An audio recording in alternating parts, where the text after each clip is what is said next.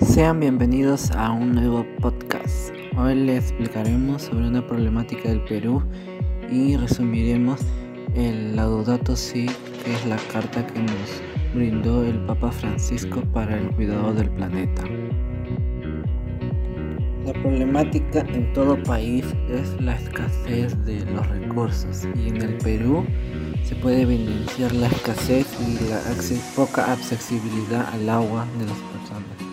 El Papa Francisco en su carta nos explica que la tierra es un regalo de Dios llena de belleza y maravillas.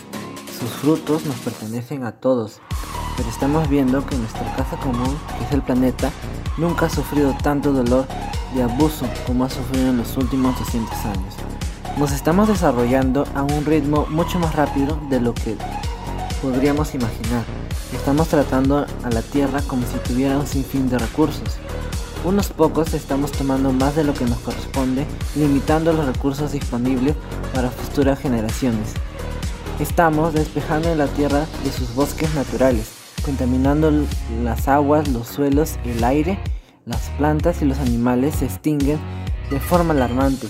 La Tierra que nuestra casa se parece cada vez más a un inmenso basurero. Nuestro consumo creciente de combustibles fósiles contaminantes, sobre todo del carbón, el petróleo y el gas, están contribuyendo al cambio climático, uno de los desafíos más grandes al que nos enfrentamos hoy en día. El cambio climático nos afecta a todos, pero son las comunidades más pobres quienes sufren más en estos momentos en un momento crítico en el que el futuro de nuestra casa común está amenazado.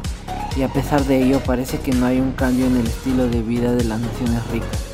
La enorme distancia entre los ricos y pobres continúa creciendo entre las personas atrapadas en la pobreza con pocos o ningún recurso y las personas que siguen aumentando su consumo y residuos dejando un rastro terrible de desechos y destrucción.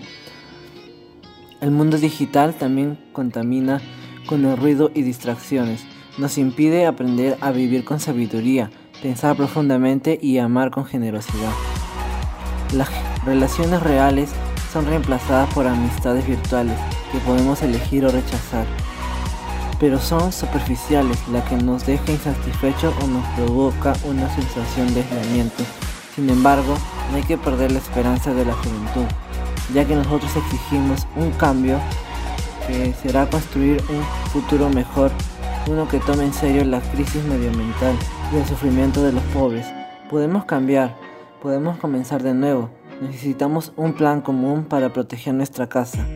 Todos los miembros de la familia humana tenemos que trabajar juntos para sembrar belleza, no contaminación y destrucción. Tenemos que reemplazar ya el uso de los combustibles fósiles con otras alternativas y debemos dejar de gestionar los recursos del mundo para, sin afectar, para no afectar al medio ambiente o a las generaciones futuras. Pongamos en marcha el amor por nuestro el amor por nuestro mundo y por nuestros vecinos y vecinas, viviendo juntos en armonía, escuchando al otro, respetando la naturaleza y participando en la sociedad y la política.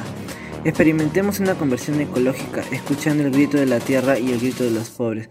Eso significa llevar a cabo acciones como evitar el uso del plástico y papel, reducir el consumo de agua, separar la basura y viajar en transporte público, como parte de nuestra vocación de proteger la creación. Pero aún más urgente es la necesidad de consumir y descartar, que podemos encontrar una, una gran alegría y liberación, viviendo sencillamente en lugar de buscar siempre lo que no tenemos. Bueno, muchas gracias por habernos y esperamos que pueda escucharnos en un próximo podcast. Cuiden su día y recuerden, el agua es un recurso esencial para nuestra vida, no hay que desperdiciarla.